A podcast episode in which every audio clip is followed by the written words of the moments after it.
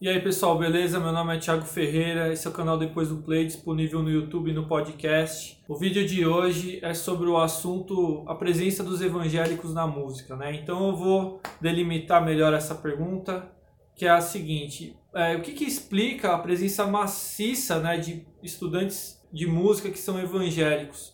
Não só de estudantes de música, mas também de profissionais né, que já atuam no mercado musical e que se denominam evangélicos. Né? Então, por que, que eu estou fazendo essa pergunta? Bom, em primeiro lugar, isso se deve à minha percepção, à minha observação. não disponho de pesquisas que foram feitas a, esse assunto, a respeito desse assunto. O que eu fiz foi pesquisar no Google acadêmico, né, em algumas fontes, se houve a realização de algum trabalho de pesquisa sobre os evangélicos em escolas, faculdades de música, atuando profissionalmente, e eu não tive nenhum retorno a esse respeito, e ao mesmo tempo é algo que me intriga, por quê? Porque enquanto estudante de música e também enquanto professor da rede estadual, eu percebi que havia muitos estudantes evangélicos. Então, por exemplo, como professor da rede pública, eu percebi que a maioria dos meus alunos que tem contato com um instrumento musical que tem alguma fluência, que aprendeu a tocar violão, aprendeu a tocar bateria, eles aprenderam na igreja. E é uma maioria assim muito expressiva mesmo, né? Então isso tem a ver com a minha observação, mas também eu quando fui aluno da Universidade Livre de Música e também quando fiz faculdade de música por um breve período, eu percebi que a grande maioria dos meus colegas, ou muitos dos meus colegas, também eram evangélicos. E isso é algo que me interessava, por quê? Porque eu percebia que a relação que eles tinham com a música era diferente da minha própria relação com a música. Eles tinham uma disciplina diferente da minha, percebiam a música, tocavam de uma maneira bem diferente da minha. Então foram essas conversas que me inspiraram essa curiosidade e ao mesmo tempo eu percebi também que conversando com outros músicos que eles também tinham essas mesmas indagações, mas não havia tantas pesquisas assim. Então eu tenho certeza que alguém já fez essa pesquisa, que alguém já estudou e eu não tive a competência talvez de descobrir esses estudos e é por isso mesmo que eu estou abrindo essa minha pergunta para vocês. A gente pode pensar esse vídeo como um projeto de pesquisa para que vocês participem. Então, é uma abertura que eu quero dar para todos para a gente pensar nisso coletivamente. Então, se você tem essa informação, se você sabe de alguma pesquisa sobre esse assunto, por favor, interaja no canal, comente. Se você for de igreja evangélica e for músico profissional também, contribua com o que você pensa. E qual a razão então de eu perguntar por que músico evangélico e não qualquer outro marcador social, sei lá? Por que não judeu? Por que não, sei lá, da Umbanda? Por que evangélico? Bom, são vários os motivos. Em primeiro lugar, então, a gente tem os dados oficiais do recenseamento né, do IBGE, que na década de 2000 percebeu que é, havia uma grande quantidade, né, uma grande proporção de pessoas evangélicas. Então, a população brasileira, aproximadamente 90% da população é cristã, sendo que a maioria é católica, e cerca de 15% no censo de 2000 se declarava evangélico, sabendo que a religião evangélica ela é muito diversificada, não é um bloco homogêneo, né? Então a gente está falando das novas igrejas evangélicas, né? dos neopentecostais, enfim. Os neopentecostais há uma variedade enorme de doutrinas, né, de pensamentos. E no censo de 2010, essa proporção ela aumentou ainda mais. Então, já eram, em vez de 15, 22% né, de da população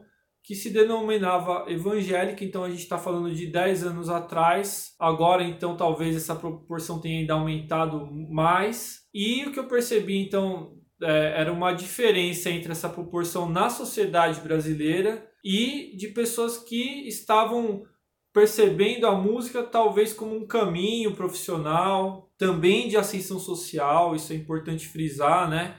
Então, a música como um meio de sustento. Então, a primeira hipótese que eu apresento, que não é nada assim muito difícil de imaginar, é o seguinte: que é a, a igreja evangélica, de modo geral, ela apresenta uma forma de sociabilidade, né? Então tem um conceito sociológico que é o do capital social, que difere de outras denominações religiosas ou de outras religiões mesmo, né? Então, o suporte, a estrutura que a igreja evangélica pode oferecer para os seus adeptos deve ser algo muito diferente, por exemplo, é, do suporte de outras religiões, como por exemplo a católica, que é a maioria da população brasileira mas eu pelo menos não vejo tão marcadamente assim profissionais da música se manifestando como católicos, enfim, ou então como a, a Igreja Católica mesmo ela pode no Brasil de hoje proporcionar uma formação musical desde o período de iniciação musical até a profissionalização, até o aprimoramento dos músicos e continuar sustentando esses músicos numa escala tão grande quanto a igreja evangélica. Então a gente vê, por exemplo, eventos como Marcha para Jesus, que atrai um milhão de pessoas. A gente vê então que existe um mercado gospel muito consolidado, sabendo que os músicos evangélicos eles não se limitam apenas a tocar músicas gospel, mas estão lá, obviamente, e a música gospel ela tem uma importância muito grande para a música popular, só que com a diferença que a música popular a gente costuma entender como algo do, no sentido de ser uma música profana, que tem esse elemento da laicidade, né? Então, uma música laica.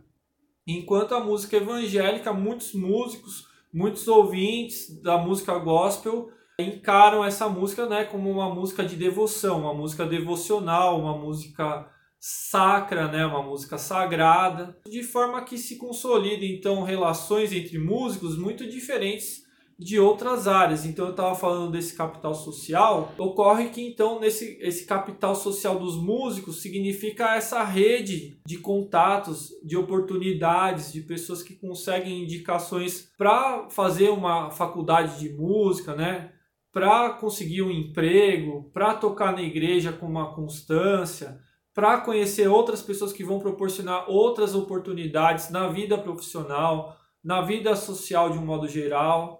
Então a igreja evangélica ela tem é, essa propriedade, eu imagino, estou falando disso como uma hipótese, sem ter tantos elementos para falar disso com relação à música, mas eu acho que é meio óbvio isso. Agora a questão que fica, que eu acho que é a mais importante da gente pensar, é justamente o sentido da ação social dos músicos evangélicos.